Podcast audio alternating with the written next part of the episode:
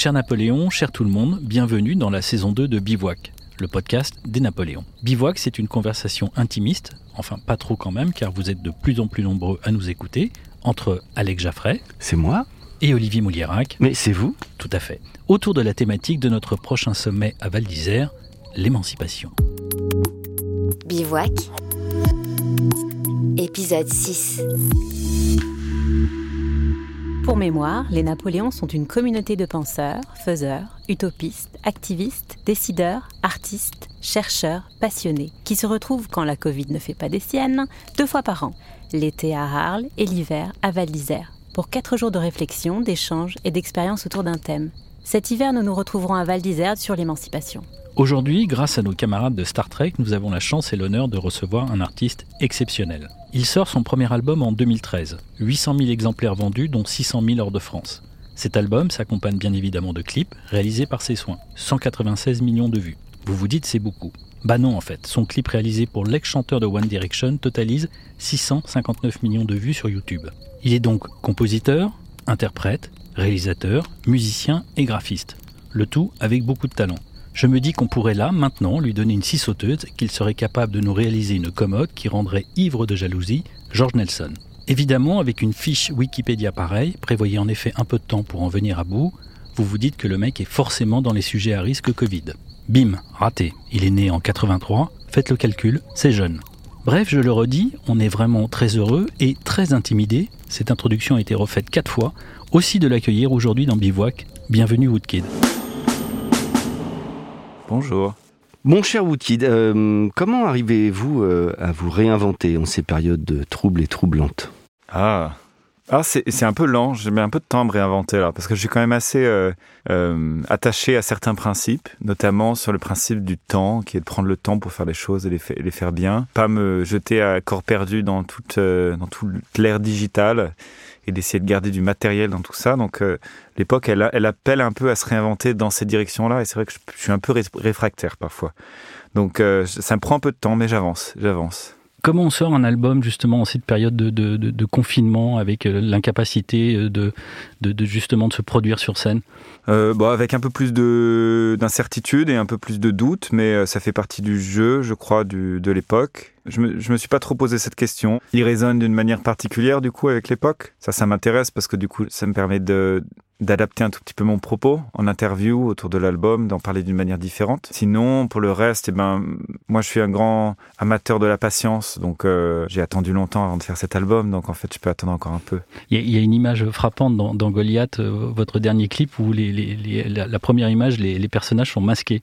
Moi, j'ai trouvé, j'ai trouvé ça incroyable. Il y a une espèce de, évidemment, un lien avec ce qui se passe en ce moment. Euh, clip absolument magnifique d'ailleurs, mais euh, voilà, les personnages sont au début du film masqués. Je sais pas si c'était Oui, prémonitoire. ou- Euh, oui et non. Enfin, c'est-à-dire que le, concept de la, de la toxicité dans l'air, au sens propre comme figuré, c'est pas nouveau. On n'a pas attendu le Covid pour que l'époque soit toxique à plein de niveaux. Donc, le, le film, il parle de ça. Il parle de toxicité. Donc, euh, maintenant, c'est facile de le dire de cette, euh, oui, évidemment. Mais... cette manière-là. C'est Mm. vrai qu'il y a un petit alignement euh, étrange, mais non, non. Le, le- le principe de base de, de- de ce film, c'est de parler de l'idée de la toxicité. oui. On va en reparler tout à l'heure. Je vous propose un premier extrait sur euh, le sampleur qui clignote, le, Ok. le orange. Ok, j'appuie. Prouve-moi que tu es brave, toujours franc, loyal et obéissant. Et un jour, tu pourras devenir un vrai petit garçon. Ah. Ça y est, vous avez vu la référence. Pinocchio. ouais. Pinocchio. Comment on s'émancipe de, de son premier vrai nom de naissance pour Ah. devenir un autre personnage? Est-ce que j'ai essayé de trouver plein de raisons et de comment dire de justifier un peu ce choix de nom euh, au moment de mon premier album. La réalité, c'est que c'est un nom que je traîne un peu comme un vieux tatouage et que je trouvais ça cool quand je l'ai choisi. Il y a beaucoup d'afterthought, comme on dit en anglais. Ouais. euh, Mais en réalité, je, je m'en séparerais très volontiers si je le pouvais aujourd'hui. Pourquoi vous, avez envie de vous séparer de, de nom Woodkid? Il est très bien. Parce qu'il est très imagé. Donc le fait qu'il soit très imagé, en fait, il est la preuve. Vous, vous- vous- on Pinocchio là, donc tout de suite il y a, des- plein d'images qui s'y raccrochent. Et en fait, euh, c'est bien que les, évidemment que les, sons, que la musique évoque des images quand on le désire, mais parfois, euh, surtout dans dans l'envie que j'ai souvent, c'est de me réinventer, de me transformer, de transformer ma musique. Parfois, c'est compliqué d'avoir comme ça un espèce d'emblème au-dessus qui est qui est très défini en termes d'image. Mhm. Quand j'aurai 60 ans, si je veux faire un album de folk très mature, par exemple, est-ce que Woodkid aura toujours beaucoup de sens? C'est Kid qui va peut-être poser un problème. Voilà. Le, Wood, le Wood ira non, même si je voulais faire, oui, ou un album d'électro hyper, euh, hyper, un espèce d'électro de backroom complètement dark, euh, euh, ce serait compliqué. un autre extrait? Allons-y.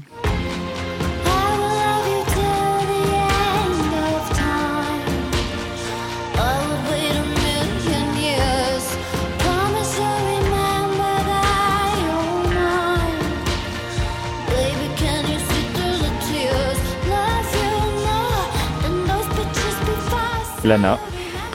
Tout à fait, avec, avec qui vous avez. Euh, Lana Del Rey, avec qui vous, avez collaboré. Moi, ce qui me frappe dans, votre parcours, c'est la maîtrise à la fois évidemment musicale, mais aussi euh, tout ce qui est lié à l'image. Et, d'où ça vient ce, rapport à l'image très particulier et extrêmement maîtrisé? Je sais pas, j'ai commencé très tôt à faire de l'image. Quand j'étais, quand j'avais 12-13 ans, mon, père m'avait offert un, un Mac à l'époque, c'était un 2SI, donc c'était la génération après le classique, tout ça. Donc j'ai tout de suite commencé à, bidouiller des trucs sur Mac Draw Pro, euh, sur iDream, euh, sur Bryce après, sur les premières versions de Photoshop. Et en fait, euh, tout de suite, j'ai été passionné par ça, par l'image assistée par ordinateur. C'est un truc qui m'a tout de suite passionné. La programmation m'a passionné très très vite. J'ai compris que c'était un langage que je voulais parler parce qu'il il, était comme ça une extension de mon cerveau et qui me permettait de créer beaucoup de choses. Donc j'ai construit mon image autour de ça. Et puis après aussi parce que j'ai toujours aimé l'art en général et euh, parce que je, j'ai grandi dans une famille où il y avait pas mal d'artistes. Et je crois que, en fait, j'ai toujours été intéressé par les images, j'ai toujours essayé de les comprendre. J'ai toujours essayé de comprendre la lumière, les ombres, la manière dont tout ce qui est de l'ordre de l'œil et du visuel peut s'expliquer de manière scientifique. Et en fait, l'ordinateur est là justement pour faire ce lien-là. Donc après, il y a eu la 3D qui est arrivée, tout ça. De tisser des choses comme ça et de, de relier les points. C'est un peu tout ça. C'est-à-dire, tiens, dans mon cerveau, il y a plusieurs histoires d'amour. Il y a les ordinateurs, il y a le crayon, le pinceau, les formes, les visions, certaines émotions, tout ça. Quel est le lien entre tout ça et comment je peux faire communiquer tout ça ensemble? On sent qu'il y a une vraie maîtrise en fait dans, dans, dans, ce que vous faites de façon musicale et après un accompagnement avec l'image.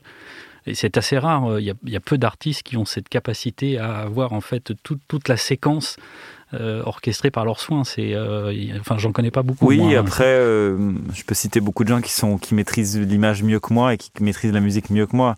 tout est relatif. Hein, donc, bah, enfin oui, enfin moi je, moi je peux. Quand on voit Goliath, votre dernier clip, c'est juste, enfin c'est absolument magnifique bah, la réalisation. Merci, merci, mais comment dire? De toute façon, je suis obligé de séparer mon temps et mon cerveau en deux. Donc forcément, je peux pas être exhaustif dans tous les domaines. après il y a une certitude, c'est que je travaille énormément. Je suis pas du tout un, je suis pas avare de travail, donc ça, je travaille euh, jour et nuit constamment, tout le temps. Peut-être trop par, parfois, ça peut aussi être la limite de mon travail, hein, j'en ai conscience. C'est-à-dire que parfois, il y a aussi une question du lâcher prise, qui est un vrai sujet chez moi, qui est, pas toujours au rendez-vous. Donc, euh, comme justement, comment ça se passe quand un album sort au bout de 7 ans? C'est une libération ou c'est encore euh, Ouais, en tout cas, c'est un comment dire une sortie d'album pour moi, elle, elle signifie peu de choses. Parce que ce qui signifie vraiment, c'est le moment où on fait les chansons. Les vrais accomplissements, c'est quand on termine une chanson, quand on quand, elle, apparaît, quand elle apparaît, quand elle apparaît, quand on en trouve la solution, quand on en trouve l'énigme en fait, quand on, résout l'énigme d'une chanson. C'est ça les moments qui comptent. La sortie d'un album, c'est une espèce de concrétisation mécanique, commerciale qui permet aux gens de se l'accaparer, mais en fait c'est quelque chose qui, qui nous échappe, enfin qui m'échappe, qui est pas vraiment dans mon contrôle. Ça. Après, il y a un moment où on réattrape ça, c'est le moment du live. Hmm. Euh, et là, ça, ça compte aussi. Mais la sortie d'un album en soi, c'est qu'une date sur un calendrier. C'est comme un anniversaire, en fait. Hmm. Dans le fond, ça a peu d'importance. Et, comment est-ce qu'on décide que, de, s'arrêter justement de travailler sur, sur, un titre ou le moment où on se dit bon voilà là c'est bon je, voilà c'est euh, moi je sais pas m'arrêter donc il faut un moment il y, a un moment où il y a un début de lassitude qui fait que je m'impose des deadlines qui me forcent à finir les choses c'est plutôt comme ça que je travaille parce que sinon je suis tout autant passionné par le processus de création que je suis euh, satisfait de pouvoir mettre des choses au monde. Donc en fait, je pourrais rester dans le processus de création ad vitam parce que ça, ça suffirait à me faire plaisir en fait Mais on serait, on serait, déçus nous. Voilà, c'est ça. Après, il y a la question de la, il y a la question de l'audience et de la générosité. Donc c'est là qu'en fait il y a un moment où il faut se dire bon bah Il faut, euh, il faut, il faut donner pour avancer. Mm. Et je pense que c'est le moment où il y a ce tout petit point de lassitude, euh, qui n'est pas quelque chose forcément de négatif. C'est aussi un truc de se dire que c'est le, signe, en fait. Voilà. c'est le signe qu'en fait, les, on est prêt à, se séparer en fait des chansons, à les laisser partir. Est-ce que vous êtes déjà allé trop loin dans le processus de création C'est à- de ne pas avoir lâché à temps et que d'un seul coup le, le mieux est, est derrière vous? Ah, euh, peut-être. Mais Ça, je, je, je pourrais jamais le savoir, vraiment. J'ai pas l'impression. C'est comme euh, y a toujours cette idée du croquis qui est censé être plus beau que l'œuvre terminée, euh, l'œuvre finie, parce que le croquis il est plus enlevé, il a plus de spontanéité, mais c'est juste une vision différente d'une même œuvre. Les deux ont une valeur. Je peux aimer parfois euh, présenter des chansons dans des versions très primaires, on va dire, ou très déconstruites ou très simplifiées. Mhm. Euh, justement pour raconter aussi cette idée du croquis, il y a une chanson sur l'album euh, qui s'appelle Horizons into Battlegrounds, qui est comme ça, qui a un geste, euh, qui a une prise piano avec peut-être deux trois prises voix qui sont assemblées, mais c'est tout, parce qu'il y a cette envie de croquis et cette envie de que conceptuellement l'aspect artistique de cette chanson marche si c'est un croquis. Mais moi j'adore faire les choses et puis j'aime bien cette idée un peu d'artisanat qu'en musique ou qu'en réalisation le chaque objet, chaque forme, chaque lumière et chaque son, chaque texture ait un sens. Donc il faut, on peut y passer du temps. Il n'y a pas de limite à ça. L'important, c'est quelle est la joie qui est mise dans, le, dans la création. Mm. Euh, Quelle est la passion qui est mise dans la création Si c'est pour que ce soit dans la douleur, ça n'a aucun sens par contre. Que ma joie demeure, comme Exactement. disait euh, Jean Seb. J'ai une petite blague pour Ok. vous. Vous la connaissez peut-être. C'est euh, qui c'est? Qui c'est? Qui c'est? Qui c'est C'est Steve Reich C'est Philippe, ouais, c'est Steve Reich ou Philippe Glass, les deux. J'aurais eu tendance à dire plus Steve Reich. Ah, c'est vrai. Eh, pas mal, c'est bien, ça me plaît. Un extrait suivant. Ouais.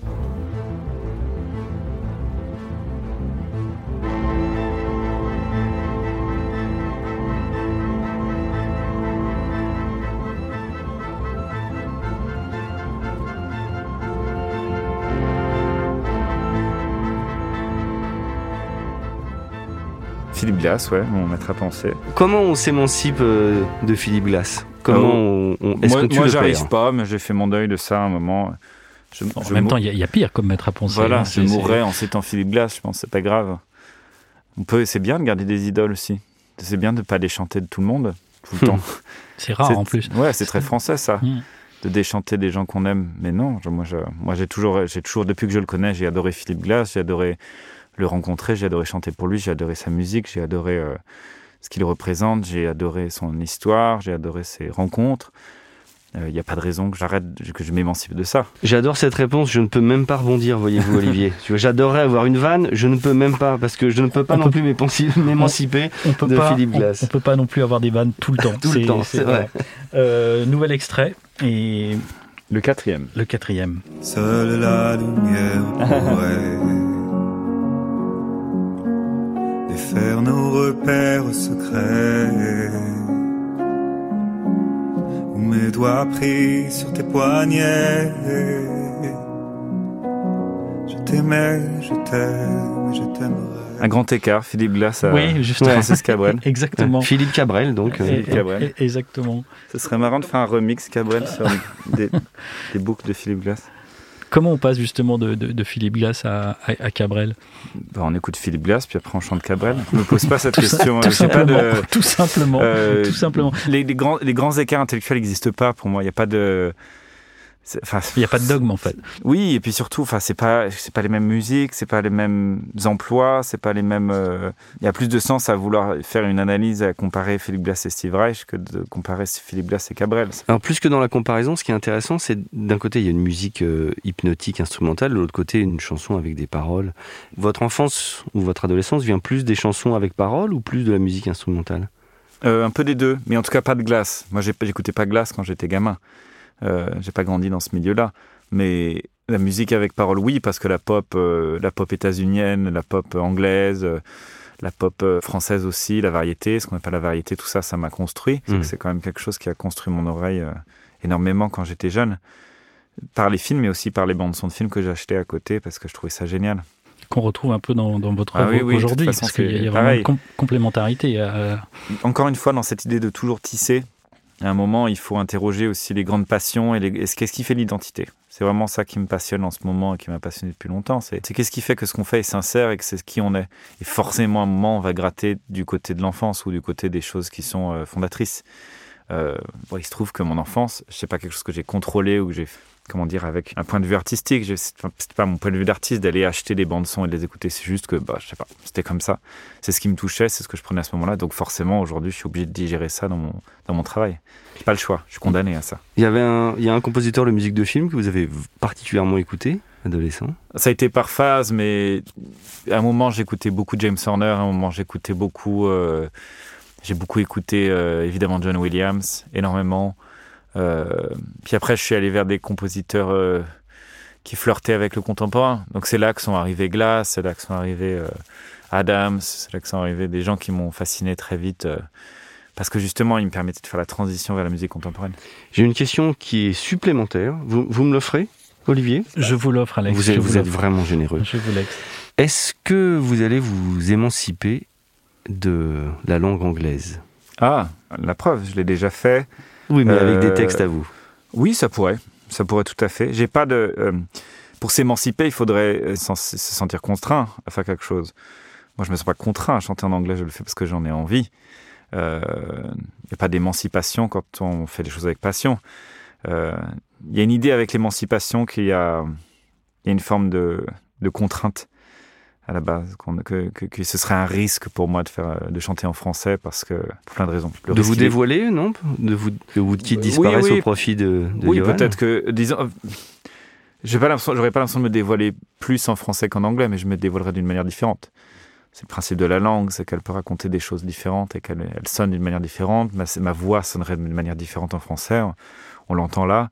Euh, non, pas, je suis pas du tout fermé à cette idée-là comme je suis pas non plus obsédé par cette idée-là ou que je me pose pas la question de euh, mon Dieu, est-ce que je suis rentré dans un dans un système avec Woodkid qui fait que je suis obligé de chanter en anglais, sinon les fans euh, ne retrouveront pas leur euh, leur affection et leur, leur attachement au projet. En réalité, j'ai déjà fait des choix sur cet album qui sont pour moi plus radicaux qu'un changement de langue. C'est un album très engagé, hein, votre dernier album. Hein. On, sent bien qu'il y a une volonté d'engagement. Oui, enfin très, très engagé. Euh, ah, je, peux citer beaucoup de gens qui sont beaucoup plus engagés que moi à plein de niveaux. Euh, disons que c'est un album qui en tout cas est peut-être un petit peu plus... Radical Je n'aime pas non plus ce nom parce qu'en réalité il n'est pas tant que ça. Disons qu'il est plus... Il est un peu plus impertinent. Voilà, j'aime bien cette idée qu'il y a un peu plus d'impertinence dans cet album par rapport à l'époque, par rapport au format. Euh, j'aimerais bien être radical. J'aimerais être plus radical encore. Euh, le prochain? Peut-être, et puis surtout, radical, ça peut être radical sur certains points et pas sur d'autres. Hmm. La radicalité, c'est pas, c'est pas une, comment dire, c'est pas une enveloppe dans laquelle on peut tout mettre. Il peut être radical sur un choix musical et puis être très ouvert sur un autre. Euh, c'est ça qui est intéressant avec la musique, c'est qu'on peut, on peut toujours laisser les portes d'entrée. Et, pour dire quoi, peut-être? Comment s'exprimerait cette radicalité? C'est à quel, à quel propos? Bon, je sais pas. Ça pourrait être un album de piano-voix, par exemple. D'accord. Et par contre, avec une vraie porte d'entrée sur les textes, sur euh, les mélodies, sur etc. Mais le, point de vue euh, de production serait mm. radical. Ça pourrait être un album de piano. Mm. Ou ça pourrait être euh, un album que en français. Ça pourrait être un mm. choix radical. Ou ça pourrait être des textes radicaux, mais avec une prod très très accessible, très pop. Enfin, il y a tout. Moi, l'important, c'est juste les portes d'entrée en musique. Est-ce que, quelles sont les portes d'entrée? Un extrait? Allons-y. Je vois, c'est les nuits de Fourvière, c'est ça Oui, tout à fait, bravo.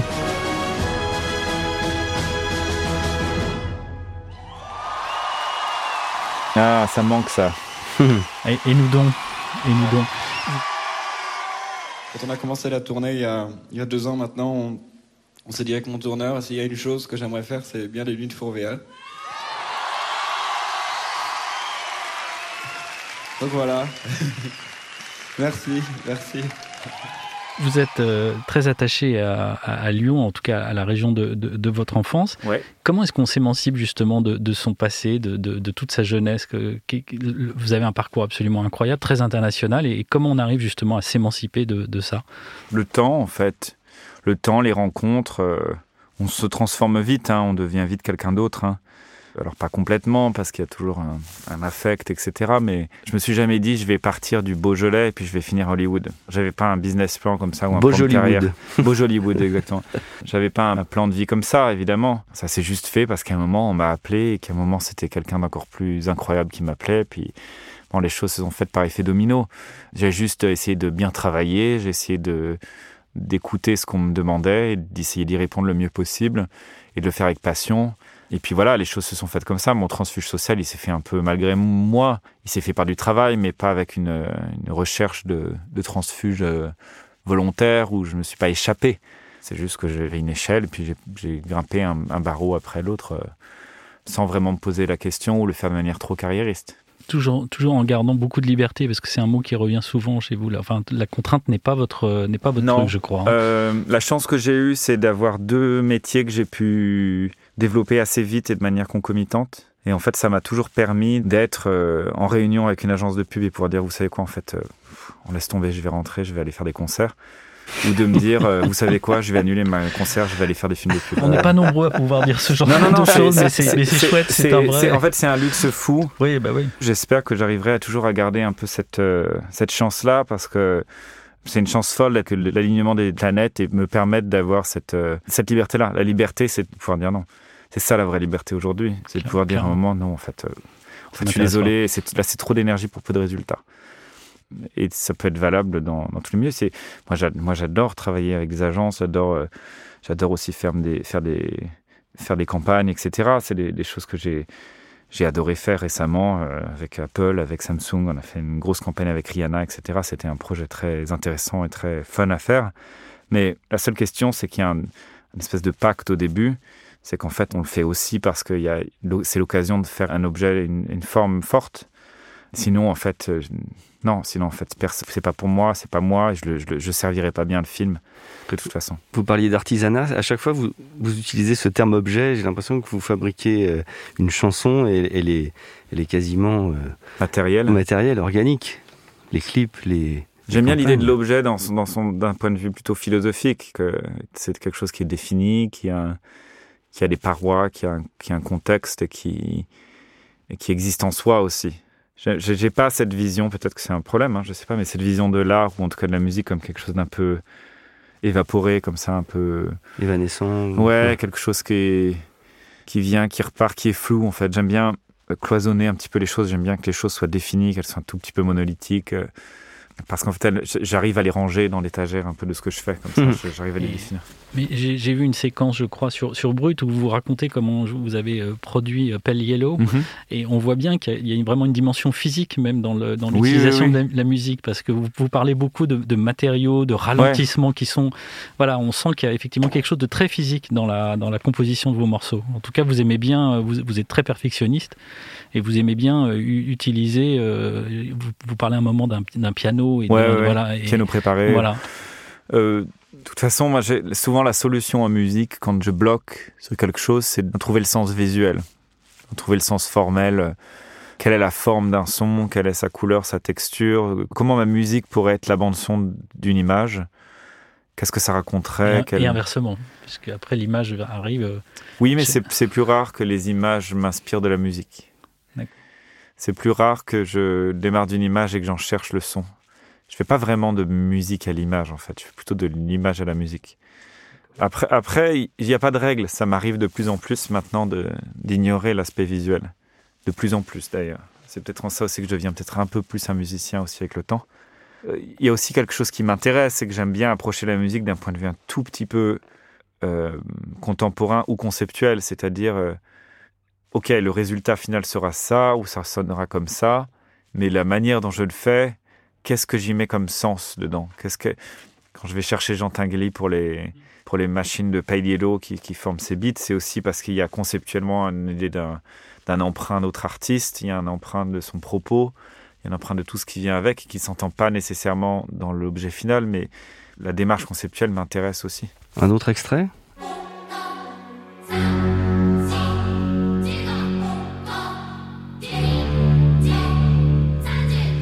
Voilà un album qui vous a amené au Japon, en Islande aussi, je crois, sur, avec le piano de Sigur Ross, et un peu partout.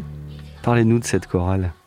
Alors, c'est le Suginemi Junior Chorus, c'est une, chorale de jeunes filles japonaises euh, qui est euh, fascinante parce qu'elle évoque chez moi euh, des grandes histoires d'amour de ma jeunesse, que ce soit les grands classiques de la science-fiction un peu juvénile japonaise, Akira, Ghost in the Shell. Mm et en même temps euh, un, certain univers du jeu vidéo, du, du RPG nippon, euh, Final Fantasy, toutes ces, toutes ces séries-là.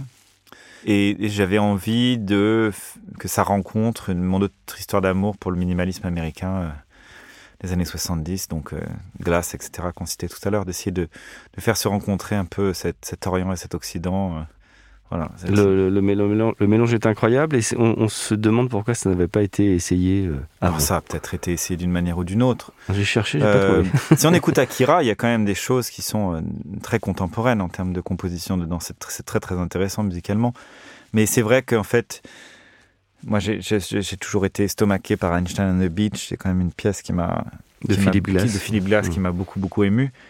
Et je me disais comment est-ce que je peux, comment est-ce que je peux voler un peu de ça dans ma musique? Comment est-ce que je peux récupérer ces idées de contes, de, de construction de la musique autour de de contes et d'éléments répétitifs comme ça, un petit peu à la Laurie Anderson, ces idées de liste, d'énumération, mm-hmm. euh, sans pour autant euh, refaire la même chose et en même temps il y avait voilà il y avait ces choses qui résonnaient dans un coin de ma tête euh, ces références là un peu dystopiques dystopiques juvéniles j'aime bien appeler ça comme ça et puis je veux dire en fait peut-être qu'on va on va garder ces, idées de décompte mais on va les amener dans une autre langue et puis on va on va changer le timbre on va on va au lieu que ce soit quelque chose de très sombre et de très comme ça dans la gravité on, on va prendre quelque chose qui élève énormément c'est vrai que ça apporte une grande lumière.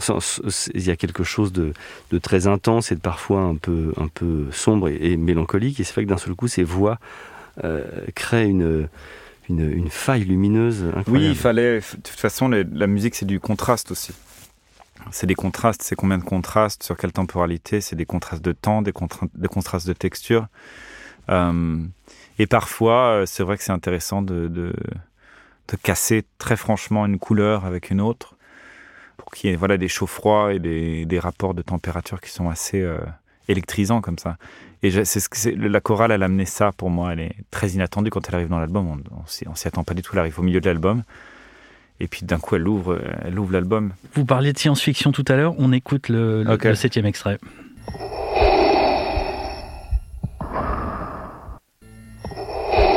C'est une boucle. Ça dure 6 heures. C'est bien. Est-ce que la pochette de votre dernier album et votre clip Goliath reflètent votre côté obscur Oui, si on veut. C'est une vision un peu. Euh, Dark. J'adore Star Wars. On, cite souvent Star Wars euh, dès qu'on commence à écrire des choses. Hein, parce que dans le scénario, dans les, on, en revient très souvent à Star Wars. Euh, il y, a des films comme ça qui reviennent très très souvent dans, le, dans les discussions. Ou des histoires en tout cas qui reviennent souvent. Euh, comment dire L'album, j'espère en tout cas qu'il traite ça de manière un tout petit peu plus ambiguë que simplement l'idée d'un cette idée du côté obscur qui est, un, qui est, un, truc un tout petit peu manichéen. Alors Star Wars arrive à tourner autour hein, et justement de, de, raconter des rapports d'attirance et de, et de, et de rejet, etc.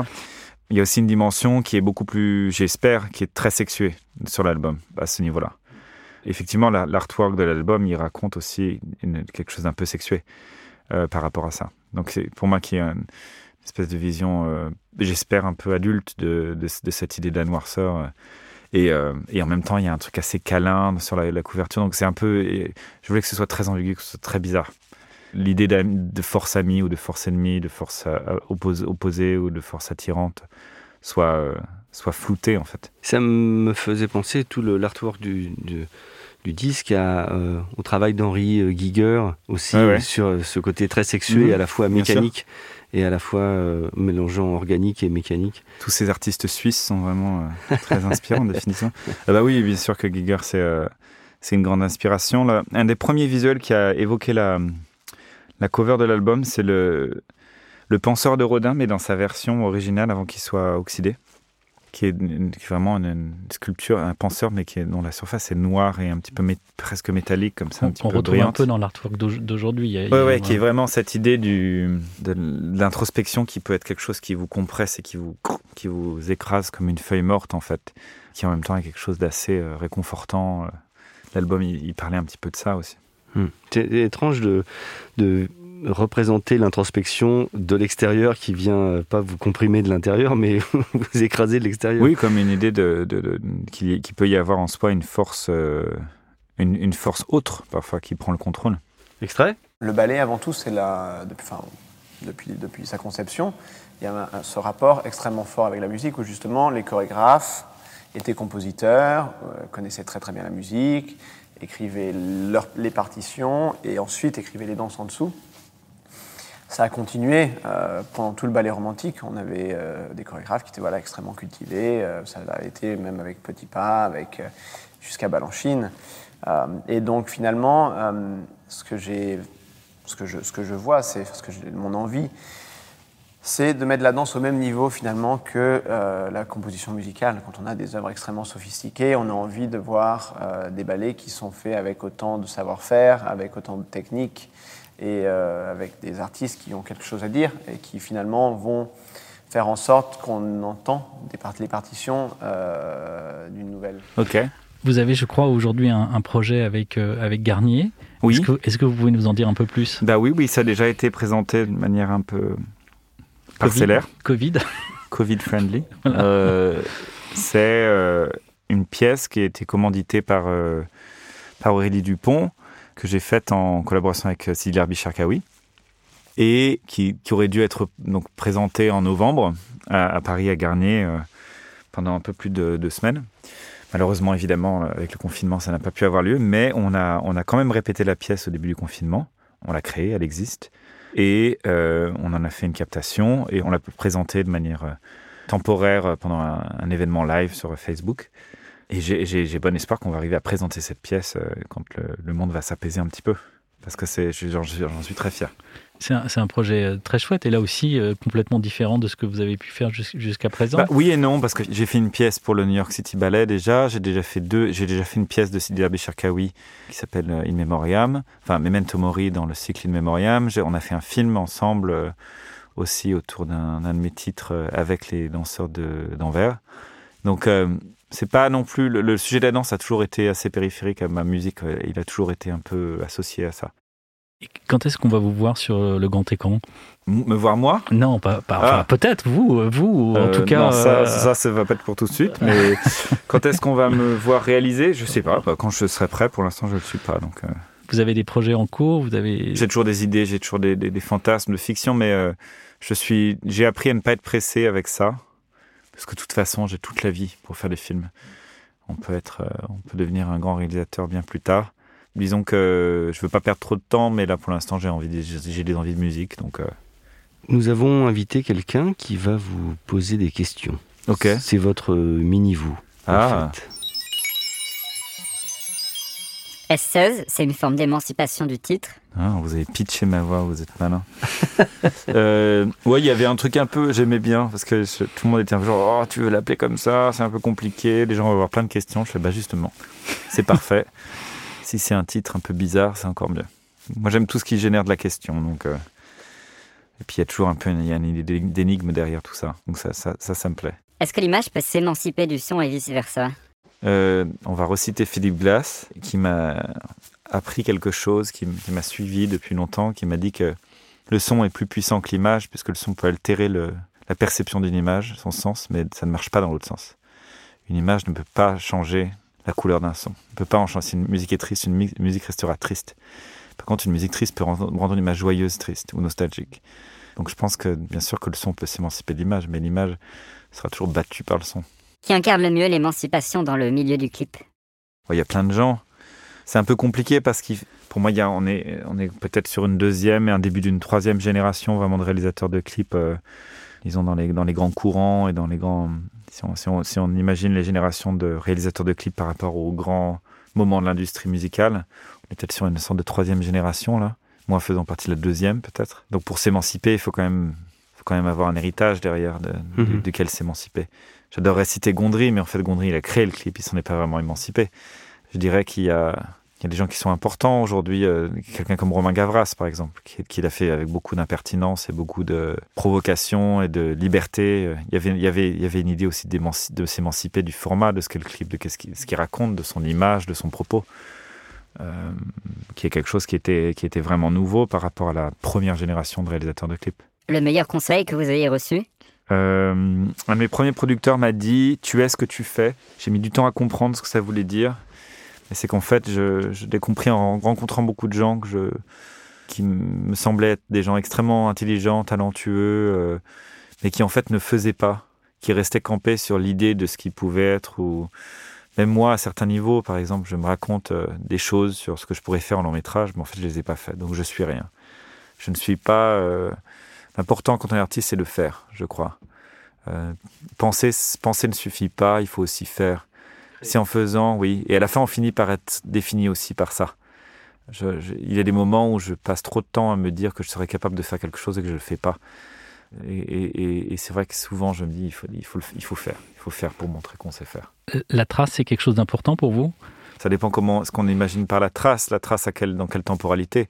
Est-ce que c'est la trace euh, immédiate? Est-ce que c'est le fait d'être entendu à un instant T? Oui ça c'est important. La trace pour le futur euh, ça c'est même pas euh, c'est même pas à moi de, penser ça si c'est important ou pas. C'est comme ça. Si on pense il faudra un niveau de mégalomanie pour pour faire de l'art en se disant que c'est pour les générations à venir.